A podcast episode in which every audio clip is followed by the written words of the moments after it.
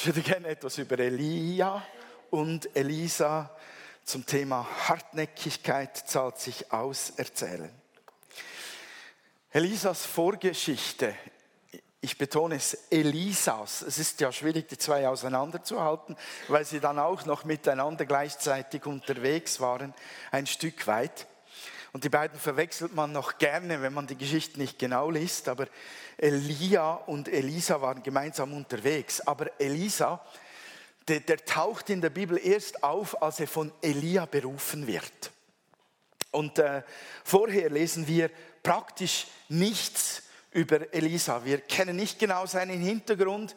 Wir wissen nicht, ähm, nichts von irgendwelchen äh, spannenden Geschichten über ihn, aber dass er berufen wird durch Elia zum Propheten, zu seinem Nachfolger, ähm, das sagt schon etwas über Elisa aus, über seine, sein Leben, seine Herzenshaltung. Das heißt, erstens einmal er kannte Gott, er liebte Gott und er suchte ähm, Gottes Ehre. Und ähm, das sehen wir dann auch an seinem ganzen Handeln, an seinem Weg, den er geht, nachdem er berufen wurde. Berufen wurde er, ähm, die Geschichte steht in 1.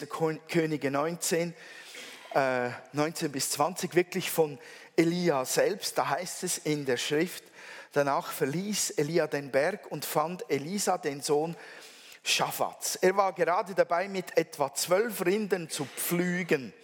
Er selbst folgte dem zwölften Paar. Hm. Elia trat zu ihm und legte ihm seinen Mantel um die Schultern. Da ließ Elisa die Rinder stehen und lief hinter Elia her und bat ihn, lass mich noch meinen Vater und meine Mutter umarmen, dann will ich mit dir gehen. Elia antwortete, geh zurück, aber vergiss nicht, was ich mit dir gemacht habe. So, das ist die Berufung. Da möchte ich ähm, darauf aufmerksam machen, dass Elia dem Elisa sagt, vergiss nicht, was ich mit dir getan habe. Also wie weit das Elisa bis nach Hause hatte, weiß ich nicht. Wie lange dass das ging von dem Berufungsmoment her bis zum Abschiednehmen von den Eltern, keine Ahnung. Aber in einigen Tagen sollte das erledigt sein. Und trotzdem sagt Elia dem Elisa, vergiss nicht, was ich dir getan habe. Also vergiss nicht die Berufung, die ich ausgesprochen habe, durch dieses Mantel umlegen über deinem Leben. Vergiss das nicht. Leute, man kann in drei Tagen eine ganze Berufung vergessen. Ist das möglich, dass ein Gott beruft durch den, durch den mächtigsten Propheten der damaligen Zeit und innerhalb weniger Tage ist es möglich, die Berufung zu vergessen? Elia zeigt es, es könnte sein, dass Elisa vergisst in diesen paar Tagen oder vielleicht sogar wissentlich vergisst, dass er berufen wurde. Und ich möchte dich ermutigen, vielleicht hast du eine Berufung erhalten in deinem Leben für einen besonderen Dienst und du hast sie vergessen in der Zwischenzeit. Lass 2018 das Jahr sein, wo du sie wieder aufnimmst. Seid ihr da? Okay, meine Stimme geht auch noch. So, jetzt komme ich wieder runter von der afrikanischen Lautstärke. Von dem Moment an ging Elisa mit Elia und er erlebte den dreijährigen Krieg zwischen Aram und Israel mit Elia mit und er sah, wie er diente in dieser Zeit, lernte sehr viel, aber du liest von keinem einzigen Wunder von Elisa. Nichts. Er ist der, der an der Seite Elias ist und ihn begleitet, treu begleitet, jeden Schritt mit ihm unterwegs ist, einfach dabei ist und mitgeht und zuschaut, zuhört und lernt. Und dann kommt der Moment, wo Elia weiß, dass er die Welt verlassen wird. Und seine Anweisung an Elisa ist folgende. Sind wir beim Richtigen? Ja. In 2. Könige 2 steht, Elia sagte zu Elisa, bleib hier, denn der Herr hat mir befohlen, nach Bethel zu gehen. Doch Elisa antwortete, so wahr der Herr lebt und du selbst auch, ich werde dich nicht verlassen. Also gingen sie zusammen nach Bethel. Als sie dort ankommen, meint Elia wiederum, Vers 4, Elisa, bleib hier, denn der Herr hat mir befohlen, nach Jericho zu gehen. Doch Elisa antwortete abermals, so wahr der Herr lebt und du selbst auch, ich werde dich nicht verlassen. Und das geht ein drittes Mal so weiter in Vers 6, als sie dann in Jericho sind. Da sagte Elia zu Elisa, bleib hier, denn der Herr hat mir befohlen, zum Jordan zu gehen. Doch Elisa antwortete noch einmal, so wahr der Herr lebt und du selbst auch, ich werde dich nicht verlassen. Und so wanderten sie zusammen weiter. So, wenn, wenn der Herr, und das war für Elisa so, Elia war für Elisa der Herr, das war sein Herr, sein, sein Meister, der ihn, der ihn ähm, leitete, anleitete in, in diese Position, in die er dann gebracht werden wird, sobald Elia die Welt verlassen hat. Wenn der Meister sagt, bleib hier, widersprichst du normalerweise dem nicht. Und Elisa tat es. Elia wehrte sich auch nicht, kann ich auch verstehen ein Stück weit. Beide hören auf Gott und auch Elia geht so seinen letzten Weg, wahrscheinlich lieber mit seinem getreuen Gefährten als ganz alleine. So, er bleibt bis zum Schluss. Und was das auch zum Ausdruck bringt, ist, Elisa erwartet etwas. Elisa erwartet etwas, was geschehen soll, was für ihn persönlich wichtig ist. Er bleibt dran. Er weiß nicht genau, was geschehen wird, aber er bleibt bei Elia, weil er weiß, das ist mein Platz. Ich, ich muss dabei sein. Da kommt etwas. Und wir kommen nachher noch dazu, dass Elisa wusste, Elia wird von ihm auf eine besondere Art weggenommen. Und so bleibt er dran bis zu der Stelle, wo es dann geschieht, wo er gebraucht wird oder wo der Moment Gottes kommt. Und das Spannende ist, auf diesem ganzen Weg geschieht nichts in Bethel, es geschieht nichts in Jericho. Erst am Jordan geschieht dann das Gewaltige. Ihr wisst, wie die Geschichte ausgeht. Ihr wisst, was geschieht. Da, da, da kommt etwas, was nur noch bei, bei Jesus der Fall war, dass Menschen mit ansahen, wie ein anderer Mensch in den Himmel hinaufgehoben wird, direkt vom Leben in die Ewigkeit. Sehen durch andere Menschen. Henoch, von ihm heißt es, er wurde auch von der Erde weggenommen, aber die Leute sahen es nicht. So, Elisa erlebt, wie Elia abgeholt wird von diesem, von diesem feurigen Wagen und diesen Pferden. Der Himmel geht auf und er geht hoch und Elisa steht da und schaut zu. Was wäre dem entgangen, wenn er nicht bei Elia geblieben wäre? Was wäre dem entgangen? Ganz ehrlich, ich möchte zuschauen, wie du, Paul, in den Himmel hochgehoben wirst. Direkt vom Leben über diese Grenze hinweg in den Himmel hinein, in einem feurigen Wagen. Ich glaube, das würde ich mein Leben lang nicht mehr vergessen. Es gibt so viele Wunder, die wir erzählen können, von denen wir sagen, das hat mein geistliches Leben bereichert. Das habe ich nie mehr vergessen. Das ist mir eingefahren. Das hat mich belebt. Das hat mir Mut gegeben und so weiter. Diese Dinge, diese Wunder, die wir erleben dürfen, um die wir beten und um die wir ringen, die tun uns einfach geistlich gut. Die beflügeln unseren Glauben und sowas ist einfach obermega genial. Schon alleine das ist etwas, wofür es sich lohnte, an Elisas Stelle dran zu bleiben und halt den Weg bis zu Ende zu gehen, hartnäckig dran zu bleiben und ständig zu sagen, nein, ich bleibe bei dir. Du kannst sagen, was willst ich bleibe.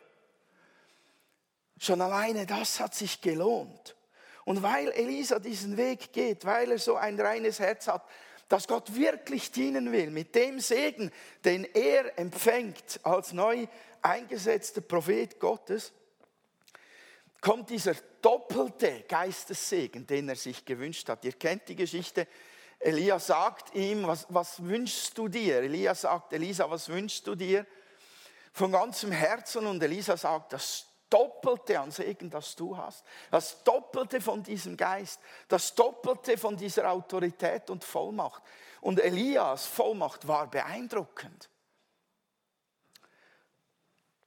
Und er empfängt es, weil er, und da bin ich überzeugt davon, hartnäckig dranbleibt.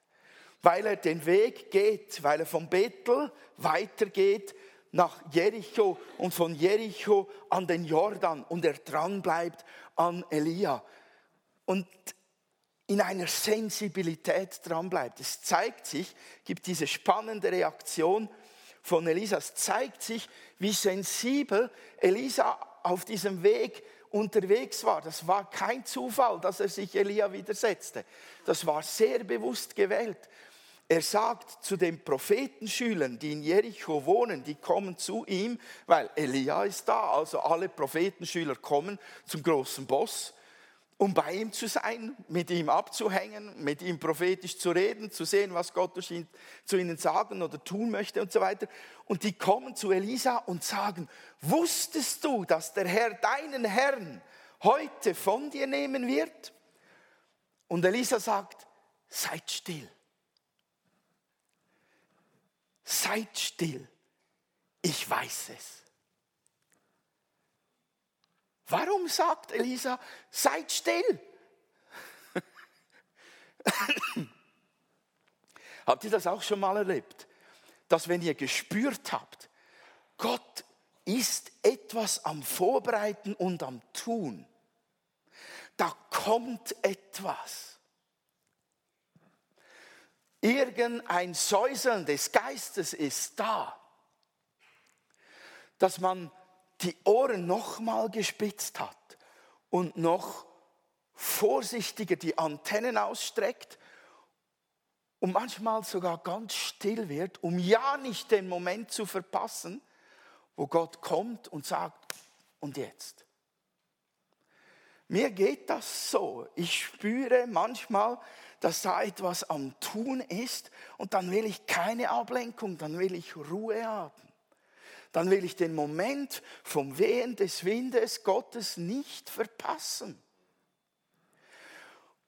Und ich glaube, wenn unser Fokus wirklich auf Gott ausgerichtet ist, aus unserer Lebensmitte, dann wird das unsere Sensibilität erhöhen und es wird uns helfen, zwischen den Wunden zu merken, wann sich endlich ein Durchbruch anbahnt. Und wir bleiben dran, bis der Geist kommt und sein gewaltiges Werk tut. Ein Schlüssel zwischen den Wundern, zwischen den Höhepunkten, zwischen den Gebetserhörungen, zwischen den Durchbrüchen erfolgreich unterwegs zu sein, ist es oftmals eben nicht noch lauter und noch länger nach Gott zu schreien und ihn davon überzeugen zu wollen, dass er ein Wunder tun muss, sondern manchmal ist es genau umgekehrt, dass wir still sind und sensibel sind und achten, uns führen lassen, wohin will uns Gott bringen, wo er sein Wunder tun wird. Das war jetzt ein wichtiger Satz. Ich glaube manchmal, dass an, an uns Wunder vorbeigehen, weil wir, ähm, wir verpassen sie manchmal, weil wir so am Schreien sind nach dem oder diesem oder jenem, weil unser Herz voll davon ist. Aber Gott sagt, ich bin hier und ich möchte heute das tun.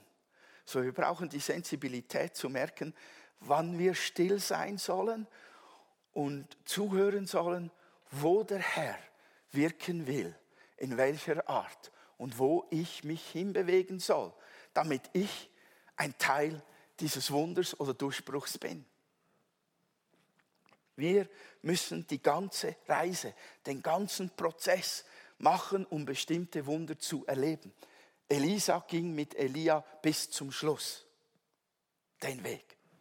Moses lebte 40 Jahre in der Wüste, bevor er sah, wie sein Volk, wie Gottes Volk aus der Sklaverei Ägyptens befreit wurde. Jakob rannte jahrelang vor seinem Bruder Esau davon, bis er endlich an den Punkt ankam, wo er eine Nacht lang mit dem Engel des Herrn rang, um einen Durchbruch zu erleben und Befreiung von der Vergangenheit. Josua diente Mose ein Leben lang, ein Leben lang, bevor er Jericho fallen sah. Petrus war drei Jahre lang mit Jesus unterwegs und hat alle Auf und Abs mitgemacht. Bevor er da stand, von Jesus zeugte und 3000 Menschen, 3000 Männer, Entschuldigung, Ich möchte die Frau nicht unterschlagen, da waren viele Frauen noch mit dabei. 3000 Männer gerettet wurden. Ich glaube, jeder von uns könnte etwas sagen, was er sich in diesem Jahr wünschte, einen Durchbruch oder eine Gebetserhörung oder ein Wunder, wo er wirklich Sehnsucht danach hat, wo er wirklich schon lange dafür betet. Vielleicht, Herr, verändere meine Ehe. Vielleicht verändere meine finanzielle Lage. Schenk mir eine neue Arbeitsstelle. Bring mich durch die Prüfungen. Oder Herr, hilf, dass meine Tochter, mein Sohn bessere Freunde bekommt. Oder Herr, ich denke da an dich, Christina. Heile, also du bist nicht meine Mami, heile meine krebskranke Mutter. Und diese Gebete beten wir in der Hoffnung auf sofortige Antwort. Und so oft erleben wir, dass es dauert und dauert und dauert. Und welche Optionen haben wir dann? Viele, ganz viele Optionen. Zum Beispiel aufhören zu beten. Wer hat schon mal aufgegeben, für eine Sache zu beten? Ich halte meine Hand hoch, weil ich es auch schon aufgegeben habe. Wir haben die Option, enttäuscht zu sein, zu meinen Gott interessiert das Gebetsanliegen nicht. Oder dass wir etwas falsch machen beim Beten.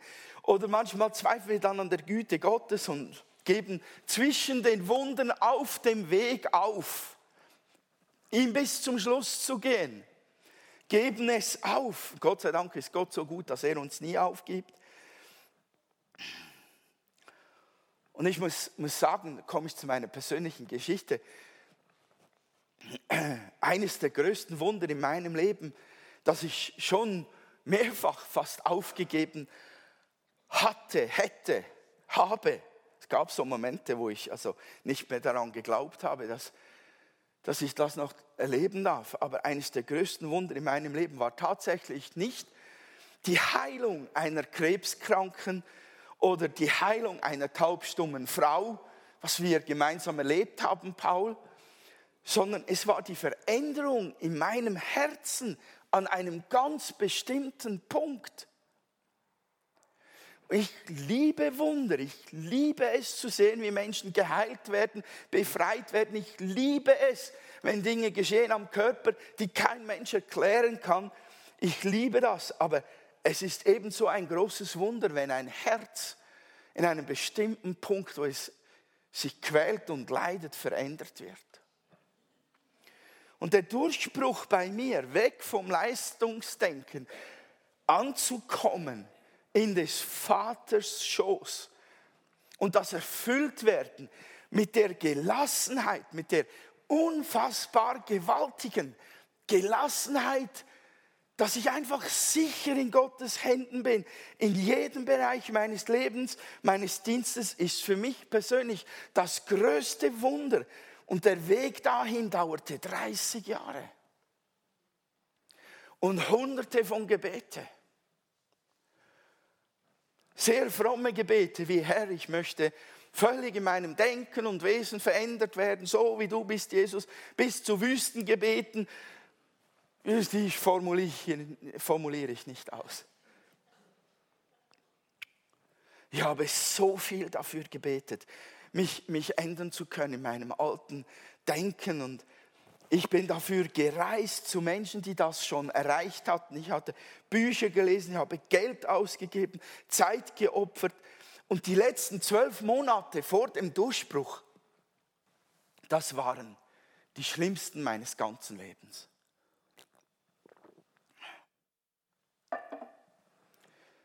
Wirklich, ich übertreibe da nicht. Pastoren haben es ja manchmal mit den Übertreibungen. Aber in gewissen Phasen auf diesem Weg gab es zig Tage, wo ich so sehr an Gott gezweifelt hatte, dass ich kurz davor stand, ihm den Rücken zuzukehren. Und dabei hat auf diesem Weg Gott einfach mich geschält, wie eine Zwiebel. der wusste genau, und, und das da, das, das muss ich noch wegschälen. Und wisst ihr, was geschieht bei Zwiebeln, wenn man sie schält? Meistens, wenn man sie direkt unter der Nase hat. Und Gott hat da so eine Art, dass er einem direkt das Zeug unter die Nase hält. Man beginnt zu weinen. Schicht für Schicht hat er mich geschält und der Druck der Not, in der ich mich immer wieder befand innerlich, über diesen Punkt zeigt mir, der, brachte mich genau an, an, an den Moment hin, wo, wo Gott endlich sagen konnte, das ist die Wurzel da. Da passte alles zusammen, die jahrelange Gebete, die Wege, die Gespräche, das Weinen, das kam an einem Punkt zusammen, wo er dann sagen konnte, das ist die Wurzel. Lass dir das vergeben und lass das los. Hör damit auf und ich gebe dir den Durchbruch. Leute, Hartnäckigkeit zahlt sich aus. Wenn wir mit der letzten Kraft an Gott hängen und sagen, ich lasse dich nicht los, außer du segnest mich mit einem Durchbruch, das wird sich auszahlen. Manchmal kommt es nicht sofort, manchmal muss noch was geschält werden. Aber Hartnäckigkeit zahlt sich aus. Da gehören auch Zwischenstopps dazu, wie bei Elia und Elisa, bei Bethel, bei Jericho, bis zum Jordan hin. Da gehören Zwischenstopps dazu. Und ein Zwischenstopp in meinem Leben, der, den, den ich in meinem Veränderungsprozess gebraucht habe. Und damals dachte ich, das sei mein Durchbruch. Und es war nur ein Meilenstein. Das war 1998, als ich in die USA gereist bin weil ich äh, einerseits kaum mehr damit rechnete, dass Gott stark wirken würde in meinem Leben und dadurch in einer inneren Wüste angekommen war. Ich war in der Heilsarmee damals, einer feinen Organisation, die mir aber verboten hatte, meine Geistesgaben zu benutzen in ganz elementaren Situationen. Und damit, und das, das war ein wichtiger Punkt, kam ich nicht klar. Und so trocknete mein geistliches Leben mit zusätzlich aus und, und meine innere Frucht erstickte, obwohl wir beide eine Gemeinde, zwei Gemeinden leiteten, die wuchsen. Wir hatten noch und noch Bekehrungen in diesem Jahr 1998 und trotzdem im Dezember wollte ich in die USA fliegen, bekam auch Gnade dazu, hörte per Zufall von diesem Ort ein Jahr vorher, Pensacola, Florida. Und wenn ich das jetzt betone, möchte ich nicht sagen, ihr müsst in die USA reisen, ihr müsst irgendwo hinreisen, um einen Durchbruch zu erleben oder einen Meilenstein. Das ist mein ganz persönliches Erlebnis. Das ist meine Sache, wie ich das erlebt habe. Das muss nicht jedem so gehen. Bitte versteht mich recht. Seid ihr da? Ihr müsst nicht alle ins Ausland reisen für einen Durchbruch. Aber manchmal braucht es einen Weg irgendwo hin um einen Meilenstein, einen Zwischenstopp von einer Art Durchbruch zu erleben, der weiterhilft auf dem Rest des Weges. Und ich habe mich dort auf den Weg gemacht nach Florida, weil ich gehört habe, dass es einen Ort gibt, wo Hunderte zum Altar Gottes rennen, sobald man sie einlädt, Jesus anzunehmen als Herrn und Erlöser. Und das wollte ich mit meinen eigenen Augen sehen. Obwohl wir Bekehrungen sahen, war meine innere Wüste zu groß. Und so flog ich dahin äh, im Sunshine State, wo im Moment Schnee liegt und die Leute frieren. Äh, und, und ich bekam Gnade und konnte das mit ansehen. Das war überwältigend, wie nach dem Aufruf jeweils Hunderte nach vorne rannten, sich zum Teil auf den Boden warfen, um Jesus anzunehmen. Diese Gegenwart Gottes war mächtig. Ich hatte das Gefühl, Himmel auf Erden zu erleben. Gleichzeitig war ich aber auch sehr skeptisch, weil jeweils nachdem die, ähm, die Leute Jesus angenommen hatten, gingen Gebetsteams durch den Saal. Und diese Gebetsteams, die legten den Leuten die Hände auf und ich hatte so etwas noch nie zuvor gesehen. Die fielen einfach um, bumm, lagen auf dem Boden, wälzten sich oder waren wie ohnmächtig und so weiter oder, oder ähm, zitterten wie verrückt. Und damit hatte ich nicht gerechnet. Ähm, das hat mich wirklich gestresst. Wirklich. Und ähm, ich hatte auch nicht damit gerechnet, dass Gott etwas an mir tun will, äh, indem ich dort bin und das miterlebe.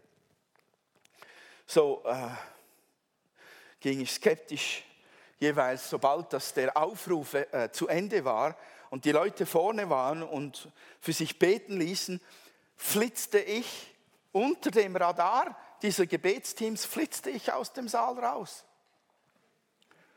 Schön schweizerisch unter dem Radar.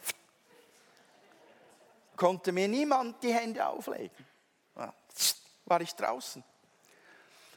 Ich fand das wahnsinnig gut, Gott gar nicht.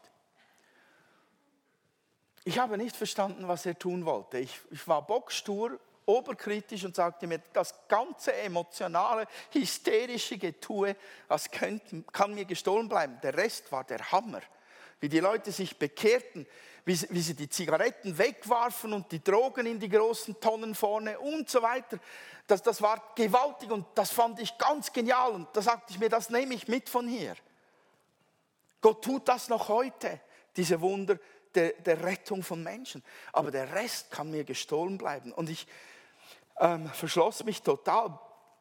Ich schaffte das, glaube ich, drei Tage lang, ähm, unter dem Radar durchzuflutschen, bis ich in einem Aufgang vor einer riesigen schwarzen Frau stand. Also das war eine Big Mama. Ich weiß nicht, ob der Ausdruck euch etwas sagt, aber eine Big, Big Mama ich glaube, die war größer als ich. Hatte das, das Kleid fast bis an den Boden. Ich glaube, es war grün, knallgrün oder blau. Auf jeden Fall, sie stand mir im Weg. Bumm, Hände aufgelegt, bumm, ich war am Boden. Die erste Reaktion war, Gott, gar nicht, stau gerade drauf. Also ich habe gedacht, Gott noch. So, Relativ schnell stand ich wieder auf, war total verwirrt und lief raus und habe es dann einfach versucht zu ignorieren, was passiert war. Konnte mir keinen Reim drauf machen, weil sie hat mich nicht geschlagen. Also so, dass ich fallen musste. So.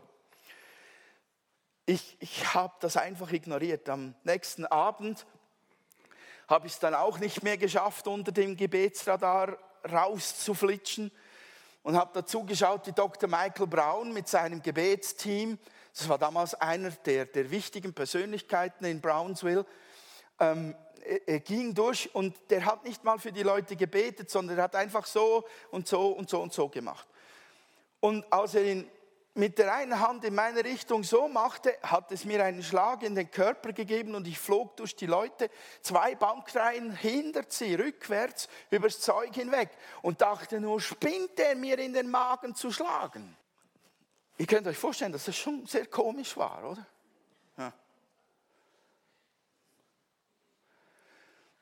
Das total Verrückte kam am nächsten Tag. Als ähm, Dr. Michael Brown äh, zwischen, zwischen 12 und 1 in der Lehrstunde über Mittag lehrte, ich keine Ahnung mehr über was, er lehrte, lehrte, lehrte über die Bibel und dann hält er mitten im Reden an und schaut einfach in die Menge, die zuhört, unter denen ich da saß und sagte, du musst nicht meinen, ich hätte dich in den Magen geboxt. Das war der Heilige Geist. Ich bin bis heute zutiefst beschämt, verblüfft, erstaunt und fühle mich geehrt, dass Gott diesen Mann benutzte an diesem Tag, um mir das zu sagen. Dem René, ein Bünzli Schweizer von der Heiselme. Was wäre wohl mit dir, wenn Gott das mit dir machen würde? Hättest du nicht auch langsam das Gefühl, dass Gott dir etwas sagen will? Ich gab meinen Widerstand auf und sagte, Herr, also okay, ich, ich lasse für mich beten. Und habe dann den Vorwand genommen von, von äh, einem körperlichen Leiden, um mir die Hände auflegen zu lassen.